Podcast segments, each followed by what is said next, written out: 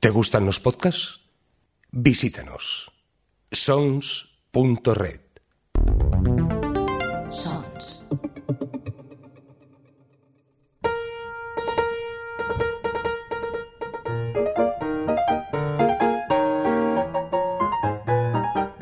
Librorum.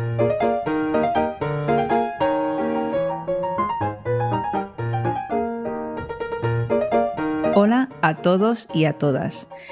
Joe Abercrombie vuelve a Librorum. Esta es la tercera vez que voy a hablar de este escritor inglés en el podcast y esto ya es síntoma de que lo que os traigo es una super mega recomendación 5 estrellas. Como algunos ya sabéis, mis reseñas siempre son sin spoilers e intento que sean breves. Y por si hay gente nueva, mi nombre es Vanessa y os doy la bienvenida. Un poco de odio es una novela de 666 páginas. Sí, sí, 666. ¡Qué, qué fantasía! Pero no mi edición. Mi edición cuenta con 684 porque adquirí la edición especial que contiene un relato en exclusiva titulado El hilo.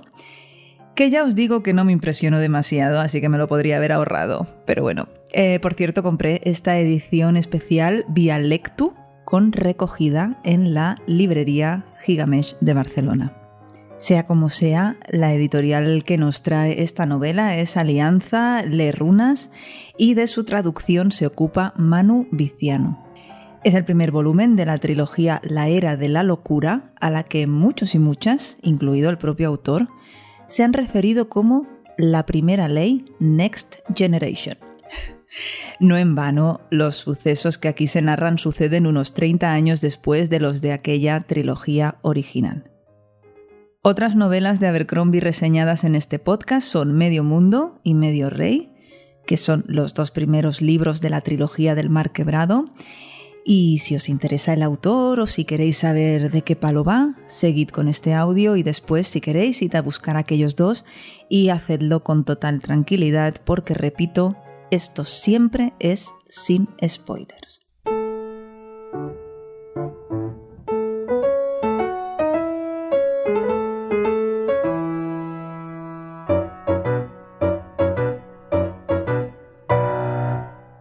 Como sucede con muchas bandas de rock y de metal, poner etiquetas a las obras literarias no siempre es tan orgánico o tan fácil como nos gustaría.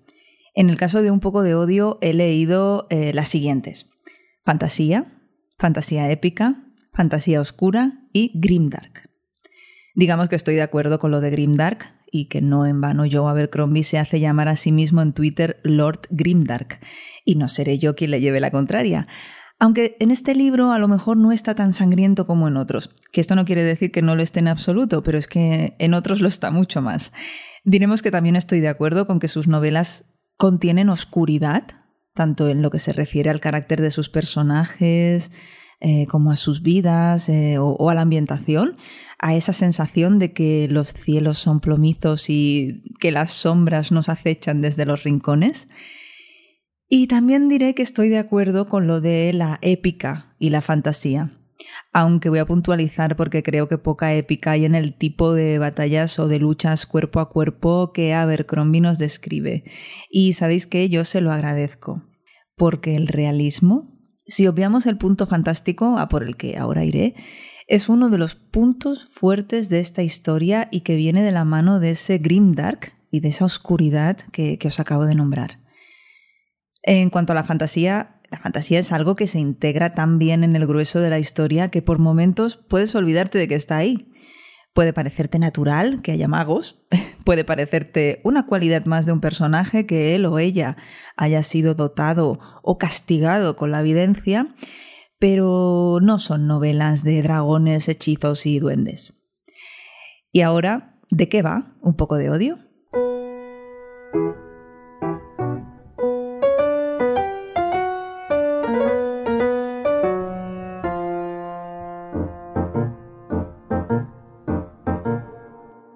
Treinta años después de los sucesos narrados en la trilogía de la Primera Ley, comprobamos que la paz ha sido un periodo de tensa calma en el que el avispero ha seguido agitándose. El norte está cansado de depender del gobierno de Adua y emprende acciones violentas sobre el territorio de la Unión que tiene más cerca, es decir, el protectorado de Angland. Leo Danbrock, Stouro Caso y Rique son los tres personajes principales que encontramos en el norte o en este protectorado de Angland. No os quiero decir de quién son hijos ni quién está a cargo de qué territorio, porque no todo el mundo ha leído la trilogía original o, sí, pero no ha leído este. En fin, que no quiero destriparos la novela ni aquellas magníficas tres que sin duda os recomiendo. Eh, sigo, estamos en el norte y tenemos a estos jóvenes protagonistas. En primer lugar, os hablaba de Rique, que es el personaje que abre la novela. ¿Y de qué manera? es que además es que, a ver, Crombie, aparte de un poco violento, es también bastante escatológico, pero bueno, dejémoslo. Rique ha sido bendecida o maldecida con el don del ojo largo. Eh, luego tenemos a Leo, el joven león, un guerrero con la cabeza inflada de leyendas y grandes nombres, eh, hijo de una mujer importante que ostenta un gran poder y cuya sombra alargada perseguirá al atractivo joven para bien o para mal. O mejor dicho, para bien y para mal. Desde el protectorado de Angland, Leo, Rique y los suyos intentan pararle los pies a los norteños, que están encabezados por Stur Ocaso, el joven lobo y bueno, y su gente, obviamente. Eh, entonces, claro, mm, esta gente está avanzando sobre las posiciones de, de Leo, Rique, etc. Y estos piden refuerzos militares a la Unión. Pero las desgracias nunca vienen solas y la movida en el norte no es el único problema al que el rey y su gobierno en la capital han de enfrentarse. Algo muy novedoso y original de este libro es la introducción de las máquinas de la industria en una novela de este género. O bueno, a lo mejor ya existía previamente, pero yo no, no lo conocía, no lo había visto nunca. La cuestión es que la revolución industrial ha llegado al círculo del mundo y el progreso puede tener cosas buenas, pero bien, en palabras de Terry Pratchett, el progreso solo significa que las cosas malas suceden más deprisa. Con esta cita abre el autor una de las tres partes de las que consta la novela. Y es que las condiciones de los trabajadores son insoportablemente precarias, por lo que estos empiezan a organizarse, a plantar cara y a rebelarse contra los propietarios de las fábricas y contra el sistema en general. Aquí entran en escena otro buen puñado de personajes, exsoldados, revolucionarios, criados, inquisidores, espías, y otra de las voces narrativas principales, la de Sabine Danglocta, una poderosa mujer una mujer joven dedicada a los negocios y a amasar grandes cantidades de dinero y propiedades. A algunos os sonará su apellido. Eh, como a muchos, también os sonará, si habéis leído la trilogía original, de dónde procede el personaje del príncipe Orso, pero yo no os lo voy a decir ahora, que es un borracho empedernido y vividor que va a toparse con una realidad para la que está poco preparado pero es que esto es un campo de minas de spoilers, así que nada de apellidos ni de referencias en este caso. Usando el punto de vista de estos personajes nuevos, estos personajes principales y de otros secundarios, eh, ofreciendo una narración coral y con las apariciones estelares de viejos conocidos eh, de sus novelas anteriores, Abercrombie vuelve a atraparnos en sus intrigas políticas, en sus luchas de poder, batallas, combates personales, sexo, drogas y rock and roll.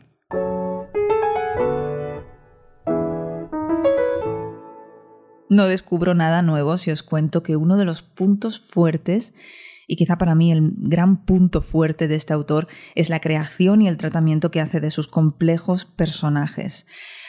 Estoy segura de que tanto si eres aficionada a sus obras como si no habrás oído o leído esto alguna que otra vez. Y si no, pues fíjate de mi palabra, por favor.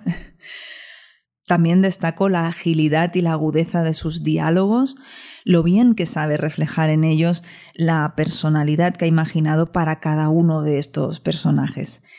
En el caso de Un poco de odio, los que llevan las riendas de la historia son personajes jóvenes, a los que vemos madurar, a fuerza de golpes y a fuerza de, errores. Y además el factor OK Boomer está súper presente. Mm, si no estás en Twitter, mm, te lo explico. Estos jóvenes, y en especial los jóvenes guerreros, se pasan el rato queriendo librarse del poder y de la influencia que sobre ellos ejercen sus mayores. Ha llegado un tiempo nuevo y en esta novela lo vemos a varios niveles. Abercrombie tampoco se queda corto en lo que a la creación de mundos y ambientes se refiere y en esta ocasión añade esta eh, ambientación industrializada que tan sorprendentemente bien encaja en todo esto de la lucha entre guerreros, los reyes, sus súbditos y demás criaturas. Y junto a esto encontramos una crítica feroz a las desigualdades sociales y al reparto desigual de la riqueza. En un entorno propio de Dickens, esta nueva clase social del obrero en condiciones míseras y del niño trabajador en régimen de esclavitud ha llegado al límite y ha emprendido su propia revolución. Pero no esperéis tampoco una idealización de los líderes de la clase trabajadora. No vayáis a esperar que los que quieren liberar a los obreros del yugo del propietario sean seres buenos y puros. Aquí nadie se libra de las luces y las sombras que también sabe combinar este hombre cuando te presenta a cualquier personaje por secundario que parezca.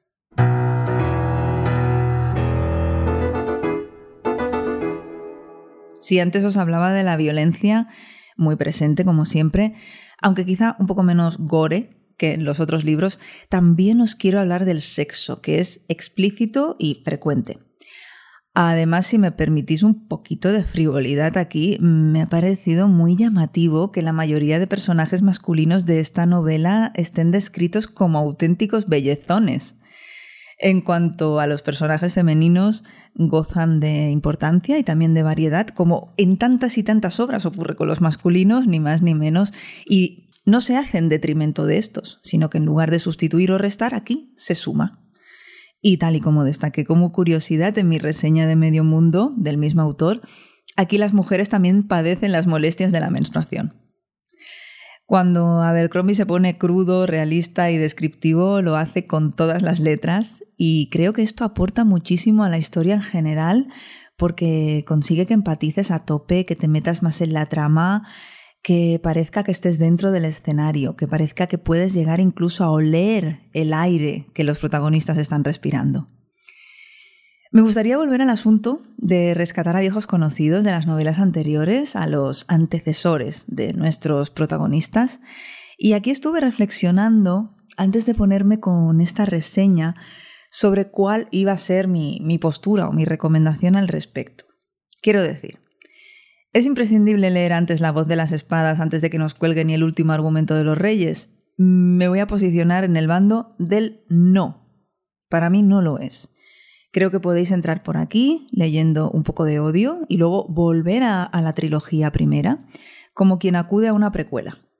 Es más, cada vez son más las voces que recomiendan un poco de odio como la puerta de entrada a la obra del escritor de Lancaster.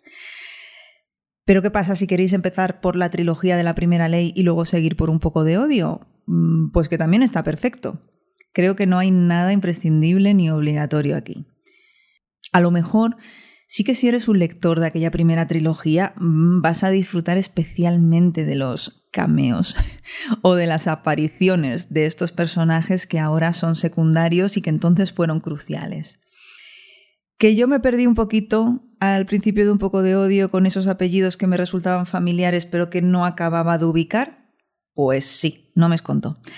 Hice un par de visitas rápidas a Google y todo solucionado. Tampoco fue traumático. Pero bueno, lo que sí que una vez empiezas a atar cabos y cuando reconoces a alguno sin necesidad de ayuda, el subidón es brutal.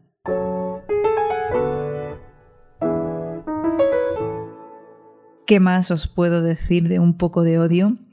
Pues que tiene un ritmo narrativo maravillosamente ágil, que casa a la perfección con las grandes dosis de acción y con todos los giros que, nos depara la, la novela, que una vez que la coges no la puedes soltar, que Joe Abercrombie es uno de mis escritores preferidos y que estoy deseando tener ya el siguiente volumen de esta trilogía.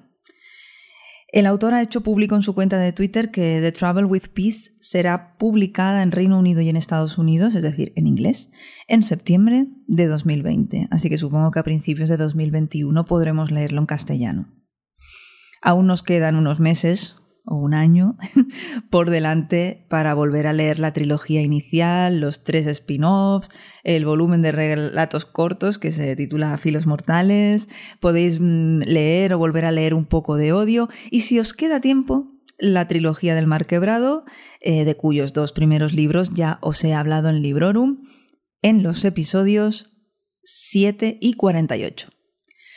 Os quiero recordar que tenéis en YouTube el vídeo de la presentación que hizo de esta novela, Un poco de odio, en la librería Gigamesh de Barcelona. Condujo la presentación Arnés Talós y de la traducción simultánea se ocupó la simpatiquísima Marta Armengol, que soy fan suya en Twitter también.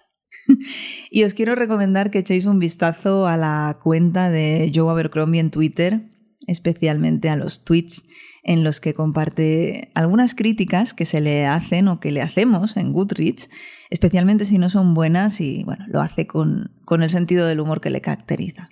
Es que tienes que ser fan de este hombre. Y con esta macro recomendación del universo Abercrombie, de All Things Abercrombie, cierro por hoy. Gracias por dejar que os siga acompañando a ratos desde este librorum de Sons Espero que os paséis por sons.red a dejar comentarios, a chafardear otros episodios de este podcast y también otros podcasts de diferentes temáticas que seguro que os resultarán súper interesantes. Además de en Sons Podcast encontráis Librorum en todas partes, en Apple Podcasts, eBooks, Spotify y en cualquier proveedor que sea de vuestro agrado. Espero vuestro feedback y vuestras recomendaciones. Eh, contadme cosas, por favor. Hasta pronto y felices lecturas. Acabas de escuchar Librorum, un podcast alojado en Sons, red de podcasts. Encuentra mucha más información de este episodio en nuestra página web, sons.red barra Librorum. Y descubre muchos más podcasts en sons.red.